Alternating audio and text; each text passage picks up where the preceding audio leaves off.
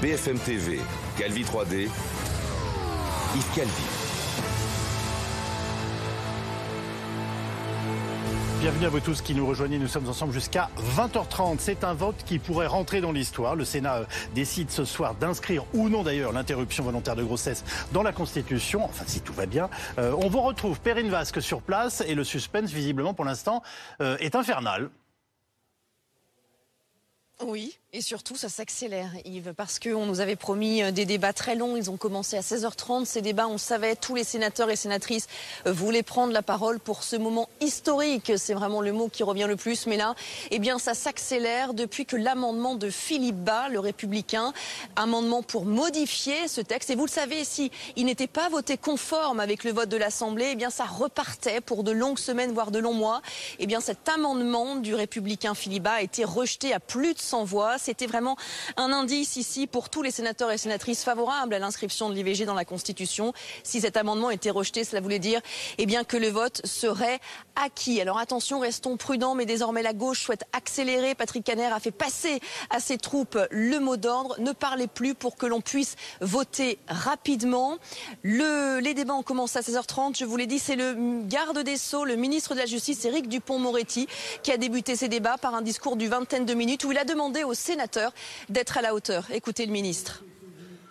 Les Françaises, les Français nous regardent et attendent que nous soyons tous collectivement à la hauteur de l'attente populaire, à la hauteur des combats passés, à la hauteur de la vocation universelle de la France. J'ai toujours eu, pour le Sénat et la qualité de ces débats, un tropisme assumé. Et combien de fois ai-je vu ici, malgré les oppositions de fond, des convergences se dessiner à la condition que des arguments solides soient développés?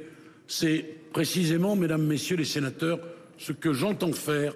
Mon état d'esprit est celui d'un garde des Sceaux déterminé à convaincre, mais avant tout respectueux des consciences de toutes et de tous dans cet hémicycle. Hein, le vote euh, final devrait arriver euh, dans quelques minutes. Et ce qui a fait basculer, eh bien, ce sont euh, ces sénateurs et sénatrices centristes qui étaient aux deux tiers favorables pour l'inscription de l'IVG dans la Constitution. Sans eux, eh bien, les républicains, pourtant très nombreux au Sénat, n'ont pas la majorité de vote. Et même du côté des républicains, eh bien, ces derniers jours, certains ont commencé à modifier leur vote. Désormais, d'ici quelques minutes, on saura si c'est vraiment un jour historique. On a bien compris que le vote était imminent. Vous restez bien entendu euh, pour nous sur place.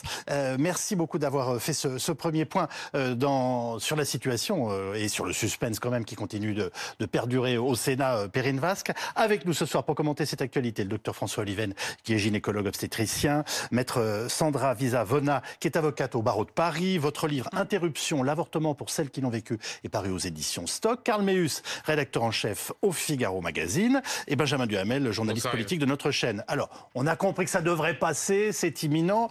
Euh, et on se souvient que le président du Sénat, lui, euh, était euh, plutôt hostile à cette, à cette réforme. Hein. Oui, avec cet argument, la Constitution ne doit pas être un catalogue de droits oui. sociaux et sociétaux. Si, tel que nous l'expliquait Perrine Vasque, on se dirige vers un vote pour, mm. euh, c'est bien un désaveu pour lui, pour Bruno Retailleau aussi, le patron des sénateurs Les Républicains. Il faut bien voir ce qu'il s'est passé. Alors. on est passé d'un moment où le, le Sénat de droite semblait vouloir euh, faire euh, un, comment dire s'opposer au gouvernement pour euh, tout un tas de raisons parce qu'il considérait que la majorité avait un petit peu brusqué le calendrier parce qu'aussi sur le fond il considérait que c'était pas forcément utile et nécessaire de réformer la constitution. Et puis on a eu une sorte de mouvement de tectonique des plats. D'abord parce qu'effectivement les sénateurs centristes ont progressivement changé d'avis. Ensuite parce que vous avez eu toute une série de témoignages de sénateurs les républicains qui ont dit mais moi, j'ai dans ma circon... enfin, dans ma circonscription auto, dans les territoires, dans mes familles, des femmes qui viennent me voir en disant mais vous allez vraiment passer pour euh, des sénateurs rétrogrades à vous opposer à l'inscription de ce droit dans la Constitution. Vous avez aussi une considération politique qui est que euh, la droite n'a pas envie, euh, dans une séquence électorale qui va s'ouvrir, d'apparaître comme une force politique qui oui. s'est opposée à, à, à l'IVG. Et donc, on se dirige effectivement vers quelque chose d'historique, un vote pour qui ouvrira la voie à l'organisation d'un congrès en début de semaine prochaine, ou s'il y a un vote des 3 cinquièmes pour, l'IVG sera inscrit dans la Constitution. Alors, Carl vous nous confirmez, parce qu'on a eu ces informations qui étaient presque, j'allais dire, enfin, amicales, nous disant que, en gros, les, les, sénateurs de droite et du centre s'étaient fait engueuler par leurs entourages, pas uniquement par ceux de leur circonscription, euh, les femmes de leur entourage, en disant, dis donc, t'es bien gentil, Coco, mais il faudrait que ça change. Les, je, le dis à ma façon. Mais... les enfants de, des sénateurs, en disant, euh, tu vas pas passer, euh, comme l'a dit Benjamin Duhamel, pour un rétrograde. Ce qu'il faut comprendre, c'est que la droite, et notamment les LR, n'ont pas envie de revivre le psychodrame de 2019. C'est-à-dire Les ingrédients sont là. 2019, vous avez la campagne des européennes qui commence. François-Xavier Bellamy est désigné tête de liste pour les LR. un, jeune homme, et on se dit, les LR réussissent le renouvellement. En face, il y a Bardella pour le RN ça va faire le match, ça va y aller. Et euh, Jordan Bardella dit dans euh, une, émission ou dans un journal qu'à titre personnel, lui, il est, euh, il est pas favorable à, l'IVG. Mhm. Et ça va le poursuivre pendant toute la campagne. D'autant plus qu'à la fin, il va même s'exprimer contre l'euthanasie. Vous savez, c'est l'époque où Vincent Lambert, fait la une des médias. Et, et toute la campagne est perturbée par ça. Et là, ils n'ont pas envie de revivre ce cauchemar, parce que je vous rappelle, 2019, ça se termine à 8,48, le pire score de la droite aux, européennes. Mm. Là, la droite a réinvesti François-Xavier Benali. De nouveau, on se retrouve avec un début de campagne où l'IVG, l'inscription en tout cas de l'IVG dans la Constitution, ça redevient un thème. Vous vous rendez compte, si le Sénat avait voté contre, ça voulait dire que c'était pas terminé, mais il fallait repartir à l'Assemblée nationale, de nouveau faire des, une discussion, de nouveau ce sujet dans l'actualité avec des questions. Mais alors, si vous, pourquoi vous n'y êtes pas favorable? Et de nouveau un congrès. Il fallait en terminer très vite. C'est ce qui devrait se passer là. Si les sénateurs votent le texte conforme à celui de l'Assemblée nationale, on sait, il va y avoir un congrès la semaine prochaine. Ça bougeote. Hein. Là, ils sont donc en train de voter. sachant qu'il voilà, il ne reste plus euh, qu'une seule explication de vote. Là, on voit euh, Stéphane Ravier, le sénateur euh, Reconquête. Ça veut donc dire que le vote est absolument imminent dans les toutes prochaines minutes. Sandra Vitsavona, ce, vote est nécessaire? Enfin, je veux dire, c'est. Ah, ah, oh, non, non, non, mais je veux dire, est nécessaire. Il, est effectivement historique bah, Oui, il est historique. Si c'est euh, voté. Oui, si c'est voté, on, on, se dirige vers ça apparemment. On, apparemment, on y va. Euh, il est, oui, il est absolument nécessaire ce vote parce que le, droit à l'avortement, euh, même s'il n'est pas en danger aujourd'hui politiquement en France, on sait que c'est un droit qui sera toujours fragile, qui devra toujours être défendu, qui est un droit qui est différent des autres droits parce qu'il y a une véritable opposition au droit à l'avortement. Il y a qu'à voir ce qui s'est passé sur CNews euh, il y a quelques jours, les Vélib euh, il y a trois ou quatre mois. Et donc c'est un droit qui a besoin d'être solidifié bien plus que les autres. Donc c'est important dans la Constitution. Vous êtes favorable, François Oliven? Oui, très favorable. Regardez les États-Unis, euh, je pense qu'il y a 15 ans, personne n'aurait pu imaginer que l'IVG serait interdite. Et là, probablement que si Trump est réélu, elle sera probablement interdite aux États-Unis. Donc à tout moment, un changement euh, de majorité ou de, je sais pas, de, de, l'esprit des gens peut aboutir à sa mise en cause ou, peut-être de moins en moins de médecins qui veulent les faire. Enfin, moi, je suis très favorable à ce que ça, devienne euh, effectivement euh, très protégé. Alors, la droite était-elle à contre-courant lorsqu'il s'agissait des sujets de société? C'est notre séquence Les éclaireurs.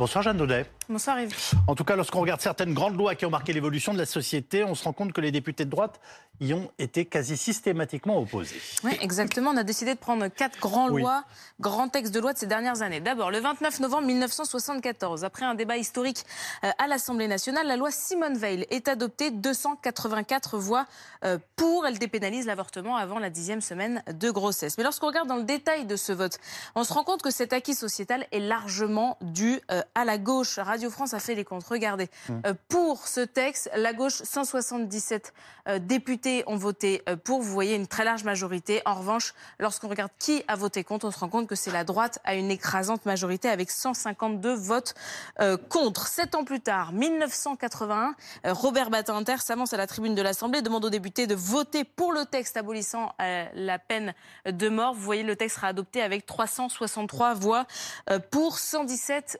contre. Mais là encore, la droite et le centre droit vont s'y opposer. Dans le détail, sur 88 députés du groupe RPR. 11 vont voter pour la loi Badinter seulement, avec notamment des noms comme Jacques Chirac, François Fillon ou encore Philippe euh, Séguin. Mais lorsqu'on regarde surtout ceux qui ont voté euh, contre, 73 députés sur 88 du groupe RPR ont voté euh, contre. Autre texte emblématique, celui sur le mariage pour tous. En 2013, la loi Taubira, 331 voix pour. Le texte est adopté en deuxième lecture, largement porté par le groupe socialiste. Du côté de l'UMP, il y avait à l'époque 196 membres de ce groupe à l'Assemblée. Seuls 6 votent en faveur de ce texte. Il y a notamment euh, Henri Guénaud, Luc Châtel ou encore euh, Franck Riester. 5 s'abstiennent à l'image d'Édouard Philippe Bruno Le Maire.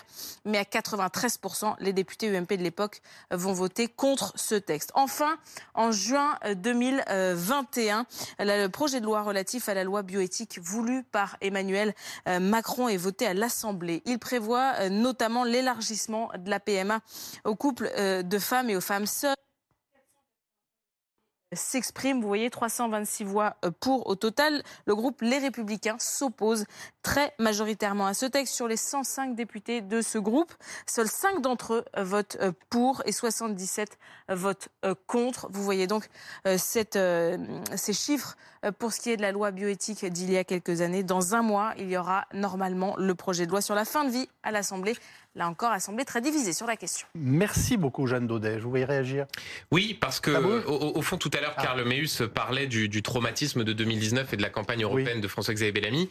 Euh, il faut rajouter non pas un traumatisme, mais du moins quelque chose qui doit trotter dans la tête des élus, les républicains, euh, c'est de se dire que si d'aventure ils rejetaient euh, l'inscription de l'IVG dans la Constitution, ils risquaient de revivre au fond ce qu'ont vécu toute une série d'élus de droite qui, cinq ans, six ans après avoir voté contre le mariage pour tous, sont encore aujourd'hui en train de s'excuser et de se justifier d'avoir à l'époque pris position contre. Vous avez euh, Gérald Darmanin qui à l'époque était opposé, aujourd'hui ministre de l'Intérieur, qui a dû dire qu'il s'était trompé. Vous avez Catherine Vautrin à qui ça a sans doute coûté Matignon à l'époque de s'être opposé au mariage pour tous. Donc voilà, il y a euh, cette idée pour la droite. Au-delà même des caricatures qui sont parfois faites du, du, Sénat, de ne pas euh, apparaître comme une force politique rétrograde, avec en plus aujourd'hui euh, on parle beaucoup de l'effacement du clivage gauche-droite. Il reste encore un certain nombre de permanents sur les sujets économiques et sociaux. Mais c'est vrai que sur les sujets euh, sociétaux, euh, il n'y a plus personne à droite aujourd'hui euh, n'est opposé en tant que tel à l'IVG. C'est d'ailleurs ce qui rendait d'autant plus étrange les, les, les, arguments utilisés par Gérard Larcher, catalogue de droits sociaux, sociétaux. Oui, mais attention, ça va mettre en danger la clause de conscience des médecins, avec d'ailleurs une forme de contradiction. Si on dit euh, ça sert à rien de l'inscrire dans la Constitution, ah bah si ça sert à rien, on peut pas à côté expliquer que ça va avoir des conséquences épouvantables pour les médecins qui ne veulent pas euh, pratiquer les, les, IVG. Donc voilà, on, voit bien qu'en tout cas, il y a un sujet pour la droite d'essayer, au-delà des aspects politiciens, entre guillemets, et de campagne et de tactique électorale, de ne pas donner l'impression d'être en décalage avec leur temps. Alors, il y a pourtant quand même encore en France une mouvance qui est hostile à, cette, euh, mmh. euh, à, l'IVG, qui s'exprime. Euh, on manifestait encore dans les voies. Alors, je vous dis pas qu'ils sont des masses, mais c'est quelque chose qui existe, Carl Meus. Oui, ça existe, mais pas hors, au niveau hors politique, hors politique.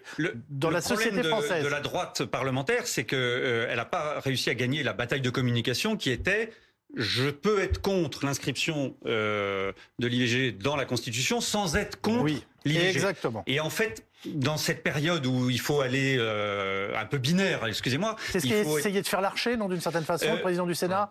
Plus, je dirais, Bruno Retailleau ou Philippe Bas. Parce que c'est pas un débat, je parle sous votre contrôle, mais qui est à jeter par la fenêtre sur liberté garantie oui, oui, oui. liberté tout seul. Le mot garantie, d'après euh, effectivement Bruno Retailleau ou Philippe Bas, c'était de dire attention, on risque de créer un droit opposable euh, et derrière, les médecins euh, pourraient être poursuivis et le problème, c'est qu'on ne sait pas comment le Conseil constitutionnel. Le garde des Sceaux nous a dit le contraire tout à l'heure. Il dit. Mais, hein, aujourd'hui, on peut dire tout et le contraire, puisqu'on ne sait pas encore ce que sera la jurisprudence et ce que décidera le Conseil constitutionnel. Aujourd'hui, aujourd'hui, quand même, quand moi je ne suis pas impliqué dans des activités d'interruption de grossesse. Je, l'ai fait à une certaine époque. Mais quand même, quand vous entendez tous les gens qui sont dans ce domaine, ils parlent d'une difficulté d'accès aujourd'hui à l'interruption de grossesse pour les femmes. Donc pourquoi cette difficulté? Eh Bien parce qu'il y a quand même de plus en plus de gens qui ouvertement sont contre, des médecins, vous avez des sites internet qui sont mmh. contre, vous avez de la propagande, on a parlé tout à l'heure de CNews, moi, j'étais en zappant dimanche soir, je suis tombé deux minutes sur le débat. C'était quand même dingue. Cet été, vous avez eu un film à heure de grande écoute anti-avortement à la télévision française à 8h30. Donc vous avez quand même aujourd'hui un mouvement anti-IVG. Vous avez des médecins qui sont contre l'IVG. Donc faut pas s'imaginer qu'aujourd'hui en France, l'IVG c'est très facile à faire. Pas du tout. Mais est-ce que vous êtes inquiète, vous, de ce mouvement anti-IVG qui, euh, résiste en France, on va dire, qui fait de la résistance bah voilà. Bah oui, parce qu'il est très organisé, ce, ce, mouvement. Et en plus, là, vous dites, il y, a, quelques années, je crois que c'est il y a à peine 3 ou 4 ans, il y a quand même le président du syndicat des gynécologues exactement, de France, exactement, j'ai oublié. Qui a dit à la télévision, nous ne sommes pas là pour retirer des vies. Exactement.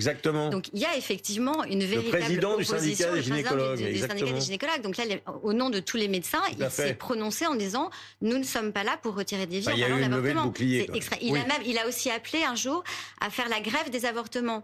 Euh, pour une raison qui n'avait strictement rien à voir, c'était la, responsabilité des médecins. Il a appelé les gynécos à faire la grève des avortements. Donc il joue avec ce droit, il s'en sert de ce droit. Est, enfin, est-ce que le débat sur la clause de conscience des médecins, il existe? Alors, moi, je vais vous donner mon avis. J'avais d'ailleurs fait une tribune. Oui.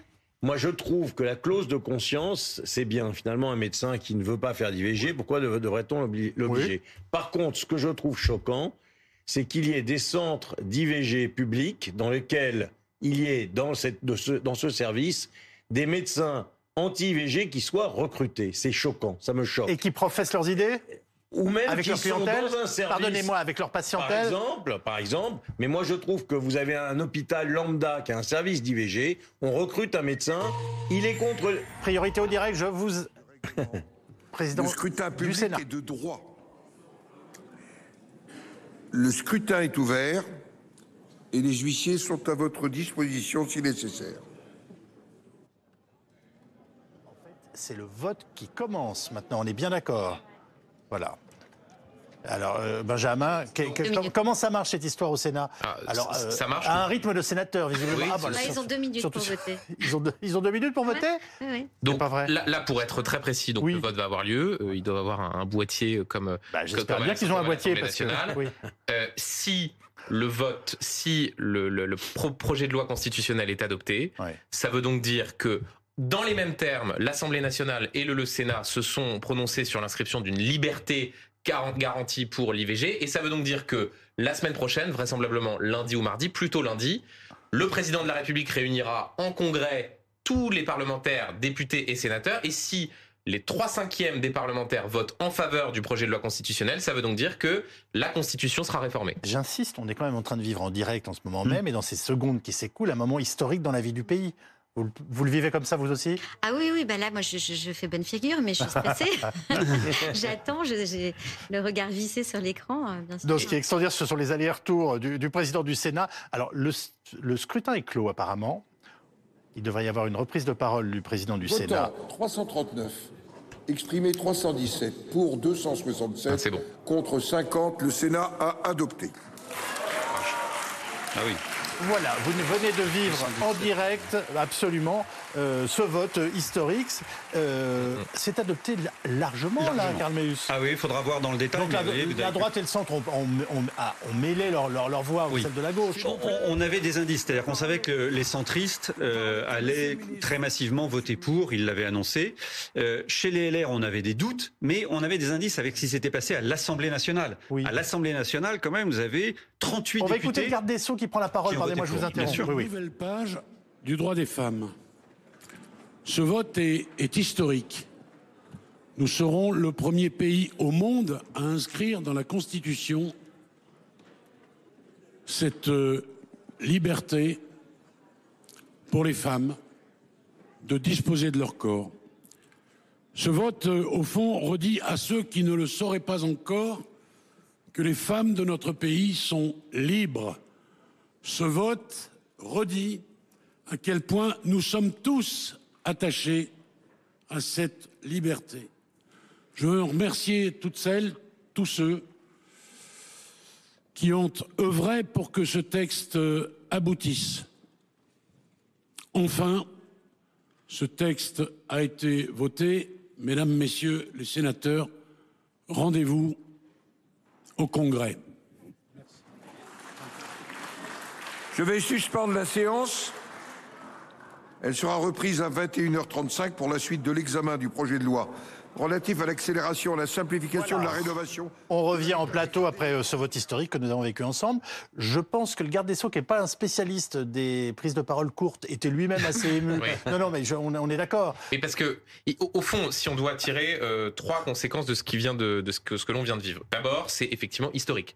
Euh, l'inscription euh, dans la Constitution du droit euh, à l'IVG. C'est un signal qui est envoyé dans un certain nombre de pays où ce droit à l'IVG est remis en mmh, cause. Absolument. On a parlé des États-Unis, plus proche de nous, dans des pays de l'Est, la Pologne, la Hongrie, où ce qu'on appelle des forces illibérales, une fois au pouvoir, tentent de remettre en cause ce droit à l'avortement. Ça, c'est Avec des imprégnations religieuses qui sont encore fortes. Absolument. Deuxième conséquence politique, et c'est aussi sans doute ce qui explique l'émotion d'Éric Dupond-Moretti, c'est une victoire pour le gouvernement, parce que c'est une bataille qu'a menée Emmanuel Macron. Sans doute pas tout à fait dénué d'arrière-pensée, parce que c'est vrai que quand on fait des réformes sociétales, ça coûte pas cher, ça permet aussi parfois d'envoyer des signaux politiques à un électorat de centre-gauche qui est parfois un petit peu gêné par une série de, série de dispositions, par exemple ce qui s'est passé avec la loi immigration euh, à la fin de l'année. Mais il faut dire que c'est une victoire politique, d'autant plus pour un pouvoir qui, disons-le, depuis 2017 n'avait jamais réussi à réformer la Constitution. Toutes les réformes institutionnelles qui mm. étaient promises, notamment mm. celles pendant euh, dans le premier mandat, avaient été balayées par euh, l'affaire Benalla. Ce qui va se passer là, c'est concrètement, vraisemblablement la semaine prochaine, un congrès va se réunir, il y aura sans problème problème 3 cinquièmes des parlementaires. Et donc, là, l'IVG sera inscrit dans la Constitution. Et troisième commentaire. Et lundi à Versailles, qu'est-ce qui se prépare, Benjamin? Ah bah c'est vraisemblablement ça, lundi ou mardi. Ça veut dire que vous avez tous les parlementaires, députés, sénateurs, qui viennent, qui passent la journée. Et si les 3 cinquièmes votent pour, la, la Constitution est Et troisième commentaire. Malgré tout, vous m'interrogez tout à l'heure sur euh, Gérard Larcher. Rappelons que c'est un Sénat à majorité de droite qui vient de voter eh ce texte. Un Sénat où les principaux leaders, Gérard Larcher s'était dit opposé à l'inscription de l'IVG dans la Constitution, où Bruno Retailleau, le président des sénateurs les Républicains, s'y était dit opposé. Ça veut dire au fond que les, sénateurs, les Républicains et centristes se sont émancipés, non pas des consignes, mais en tout cas de ah d'une forme d'autorité de ces de ces leaders pour suivre non seulement euh, ce qui avait été voté à l'Assemblée par des députés les républicains et aussi par une opinion qui est ultra majoritairement favorable à ce que le droit à l'IVG, à ce que cette liberté garantie soit inscrite dans euh, notre texte fondamental. Sandra Vizanova, vous êtes soulagée Parce que tout à l'heure, je vous ai senti très concentrée, bah, presque un petit peu inquiète. Bah, oui, bah, évidemment, on attend ça euh, quand même avec beaucoup d'impatience depuis plusieurs mois. Euh, oui, oui, je suis soulagée, je suis émue, je, je... Ouais, puis je suis fière effectivement qu'on soit le premier pays à le faire. Et je pense que ça envoie aussi un signal à, à toutes les femmes dans les pays où les droits sont en régression, de, bah, de, de lâcher pas. Euh, on est là, on lutte, euh, on, continue. Il est clair que ce... Oui, François Oliven. Moi, je pense, enfin, sous, sous réserve que ça passe, qu'une fois que ce sera passé, il ne faudrait pas que le problème de l'IVG soit l'accès à cette IVG. C'est-à-dire justement. Que voulez-vous dire? bah, La clause de conscience, le manque de médecins, le manque de centres, le manque de moyens peut devenir une entrave à l'IVG, même si elle est constitutionnelle. Mmh. Si vous avez peu de médecins qui le font, si vous avez, comme on l'entend dire, des, zones, il y, a, il y, a, un an ou deux ans, bah, euh, la ville d'Orléans a failli ne plus avoir le médecin partait à la retraite, personne ne, ne voulait faire d'IVG. Donc, je pense que ce qui, est, ce qui est important, ce que je voulais dire juste tout à l'heure quand il y a eu le vote, c'est que moi, je pense que la clause de conscience, c'est bien. Mais un hôpital public qui a un centre d'IVG, un médecin n'a pas à être recruté s'il a cette clause de conscience. Il a mille autres façons d'exercer son métier de gynécologue obstétricien. Il peut aller dans un hôpital où il n'y a pas de centre d'IVG, il, il, peut aller en privé. Donc s'il est contre l'IVG, il n'a pas à être embauché dans un et si au cours de sa carrière il change d'avis parce que ce serait facile de dire je suis pour et puis six mois après de dire je suis contre il doit également partir comme ça on assure la pérennité de ces centres oui, juste rapidement, une réaction du président de la République qui, euh, sur X, dit « Je me suis engagé à rendre irréversible la liberté des femmes de recourir à l'IVG en l'inscrivant dans la Constitution. Après l'Assemblée nationale, le Sénat fait un pas décisif dont je me félicite. Pour le vote final, je convoquerai le Parlement en congrès le 4 mars. Ça veut dire que lundi prochain, le congrès sera réuni à Versailles députés, hmm. sénateurs, et sans l'ombre d'un doute, trois cinquièmes d'entre eux se prononceront pour la réforme de la Constitution. Ça va donc aller très vite, Karl Meus. Ça va aller très vite parce que ce qui est important dans le, les chiffres, c'est que on est sur les trois cinquièmes. Sans problème. Sans, sans difficulté. L'enjeu, il était là. Est-ce que les LR seraient plus massivement à, voter contre Là, c'est pas le cas. Donc, effectivement, euh, c'est déjà, euh, c'est déjà voté. Et c'est forcément un lundi parce que le château de Versailles est est fermé ce jour-là, donc c'est plus facile. Et toutes les révisions constitutionnelles ont lieu le lundi. Bon, ce, vote s'est fait finalement assez facilement et de façon majoritaire. C'est moi, c'est ce qui me frappe ce soir, parce qu'on s'interrogeait, enfin quelques secondes avant avant le vote, sur la position euh, des centristes qui ont fini par basculer et d'un certain nombre de sénateurs de droite. Oui, parce que comme le disait euh, Benjamin Duhamel, euh, les LR se sont affranchis d'un certain, certain, nombre de, de, pesanteurs des chefs. vous avez des, nouveaux, des, nouvelles têtes au Sénat. Euh, Agnès Evren, euh, sénatrice de Paris, mmh. euh, qui, a, qui a pris souvent la parole pour dire mais moi, de toute façon, je voterai l'inscription de l'IVG dans, dans, la Constitution, en, en s'affirmant. Voilà, c'est le sénateur LR, c'est plus le, vieux crouton. Et finalement. je vais peut-être être un peu provocateur, mais on est dans la lignée de, de la loi Simone Veil. Parce que la loi Simone Veil, certes, c'est vrai, c'est voté massivement avec la gauche, mais c'est un gouvernement de droite, c'est Jacques Chirac, sous la présidence de Valéry Giscard d'Estaing. Simone Veil et une partie de la droite. Et là, de nouveau, on est avec un Sénat majoritairement à droite. Et c'est pas euh, évidemment la gauche en entier vote, mais la droite. Vous êtes en train de nous dire très souvent c'est la gauche qui inspire et c'est la droite qui finalement finit par, euh, parce contribuer à voter. Elle peut avoir le verrou. Dites-moi, on, on, appelle la loi Veil la loi Veil, on appelle la loi Badinter la loi Badinter. Comment on va l'appeler celle-là?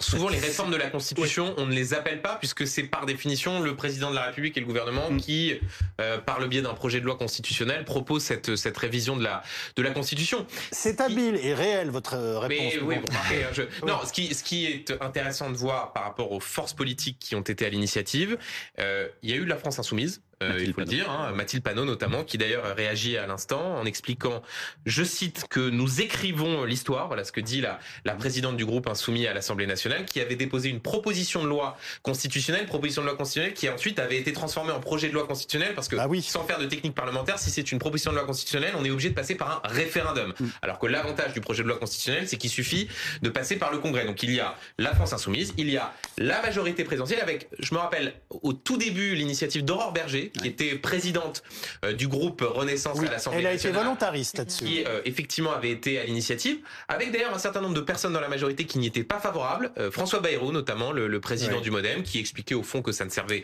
pas pas à grand chose.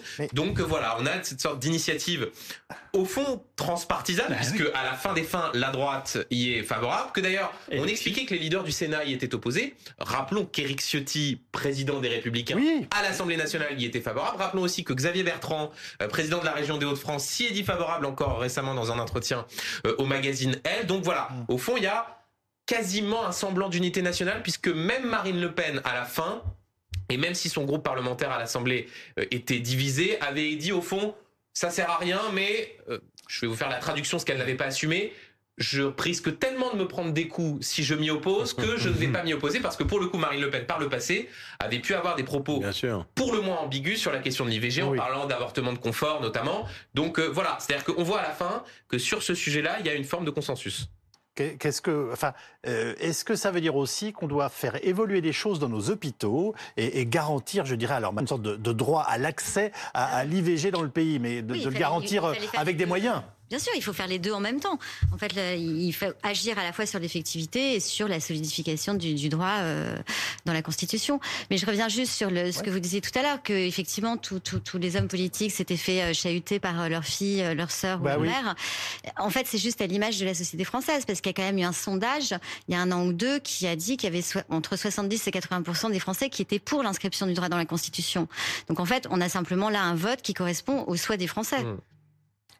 C'est pas toujours le cas, mais enfin, je veux dire, il y, a des, il, y a des, il y a des choses pour lesquelles les Français euh, sont favorables et qui ne sont pas suivies. Disons que euh, moi, je pense que voilà, il y a quand même une, il, y a, il restera quand même une activité forte de gens qui y sont contre. Mmh. Euh, moi, je me souviens très bien, il y a 30 ans, j'ai fait un stage euh, aux États-Unis à une époque où il y avait des mouvements anti-IVG mmh. très violents.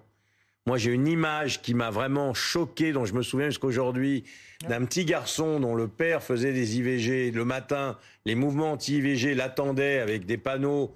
Ton père est un assassin, il l'escortait jusqu'à l'école.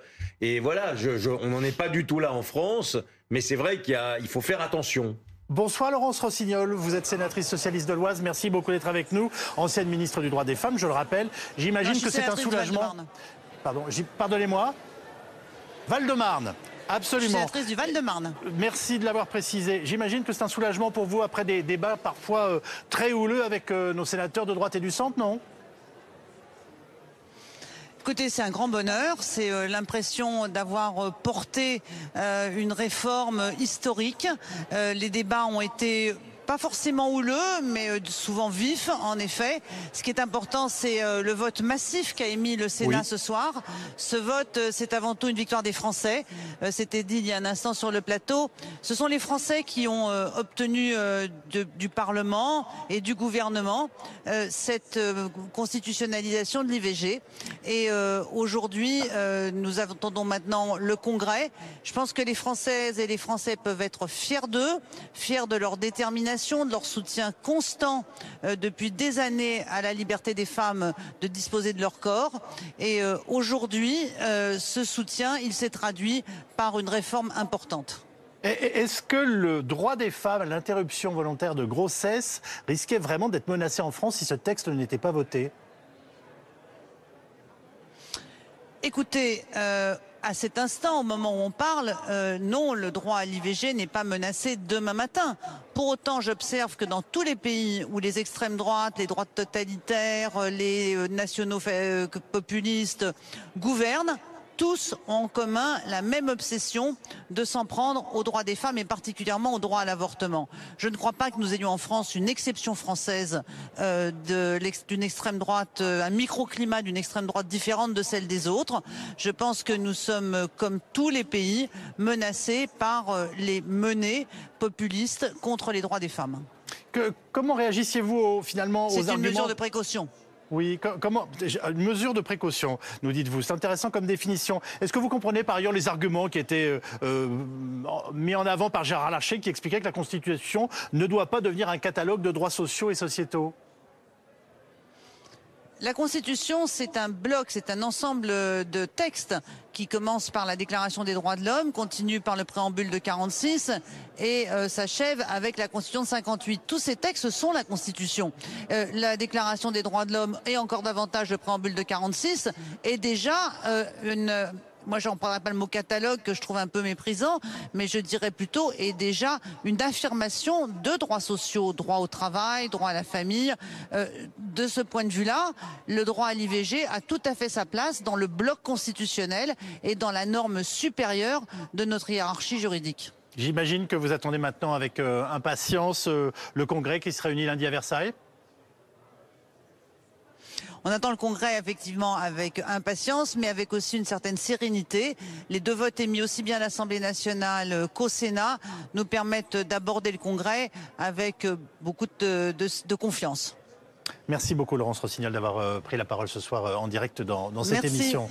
Alors, euh, est-ce que ça change même, je dirais, l'état d'esprit du pays vis-à-vis de l'interruption volontaire de grossesse. En tout cas, pour ceux qui lui étaient hostiles. Là, on vient d'affirmer un droit, et un droit qui rentre dans le texte, euh, au, cœur du texte qui, régit la vie politique française. Moi, j'y crois pas tellement, parce que, vous savez, je, voyais justement dans ces émissions de, de, dimanche soir, là, je voyais la représentante de la Fondation Le Jeune, et j'ai remonté des souvenirs de justement il y a une trentaine d'années dans ce centre d'IVG de Clamart où ces gens euh, envahissaient le bloc opératoire des IVG, s'enchaînaient aux tables d'opération, euh, chantaient des cantiques, c'était les mêmes. C'était des images d'une extrême violence. Très violent. Et je pense que c'est vrai qu'aujourd'hui on n'en voit pas, mais je crois que je, je crois qu'on a quand même dans les réseaux sociaux des, des paroles qui sont très vives, et je pense que les, gens qui sont contre vont rester contre. L'inscription au droit constitutionnel ne va rien changer dans leur, dans leur, euh, leur motivation, si vous voulez. Après, euh, euh, voilà, si on arrive à le sanctuariser, à, faire en sorte que l'accès médical soit garanti, ça, va être difficile parce que je crois qu'aujourd'hui, ce serait quand même compliqué pour eux de rentrer dans un hôpital et de tout bloquer. Mais il faut quand même être vigilant pour que ce droit constitutionnel, peut-être dans quelques jours, euh, soit, euh, et soit effectif. Vous, vous, craignez une réaction des fanatiques anti-IVG Non, pas spécialement. En revanche, moi, je, pense que ça peut avoir un effet quand même, l'inscription dans la Constitution. Je pense que ça peut avoir un effet sur les générations futures. bien sûr, c'est sûr. Avec un droit qui est consacré mm. par la Constitution, c'est pas la même chose.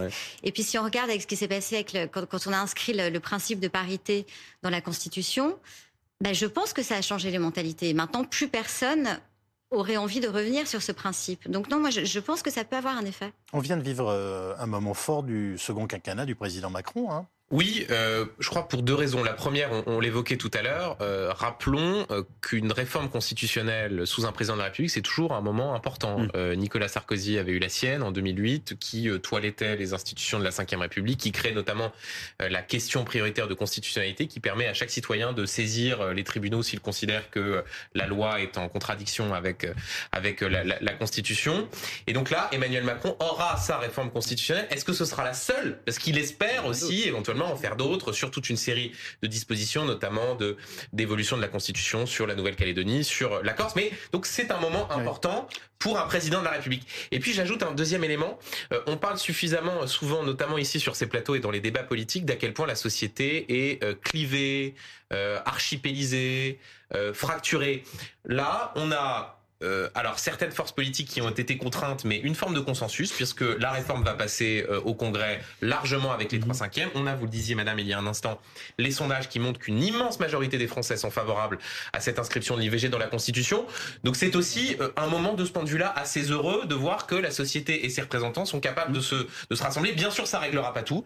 Bien sûr, il y a toujours une série de de militants avec euh, souvent des arguments totalement absurdes. On entendait encore euh, il y a un instant euh, certains manifestants qui expliquaient que oui, mais il y avait donc le problème sur les sur les médecins, alors que les analyses juridiques ont montré quand même que ça ne posait pas de, de problème particulier. Il y aura toujours un sujet d'accès à l'IVG. Il y aura toujours aussi un succès.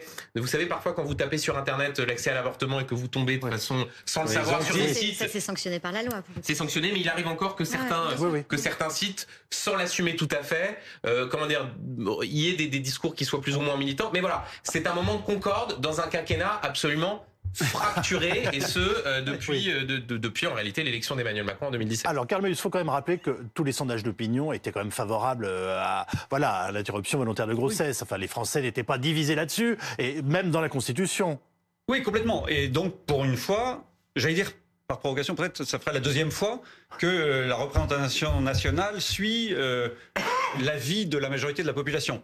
La, deuxième, la première fois, c'était sur la loi immigration, parce qu'on oublie, elle a été effectivement beaucoup décriée, mais euh, les mesures qui étaient proposées par le gouvernement, c'était 75 à 80 des Français qui voulaient les avoir. Après, on connaît les péripéties, on ne va pas revenir dessus, mais pour Emmanuel Macron, c'est aussi, ça permet d'effacer les retraites où on disait vous, vous légiférez contre les Français. Là, pour le coup, les Français étaient contre l'idée de, travailler deux ans de plus.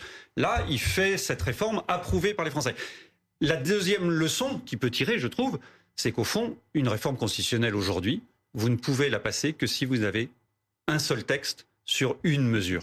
On voit bien que la réforme qu'il a voulu passer euh, lors du premier quinquennat, il y avait un ensemble un peu disparate qui prenait euh, euh, des choses un peu euh, euh, réforme constitutionnelle sur les territoires. Il y avait, on évoquait le changement de mode de scrutin, on évoquait d'autres choses, et chacun voulait rajouter hmm. en disant c'est important qu'il y ait ça, c'est important qu'il y ait ça. Résultat, ça n'a pas fonctionné.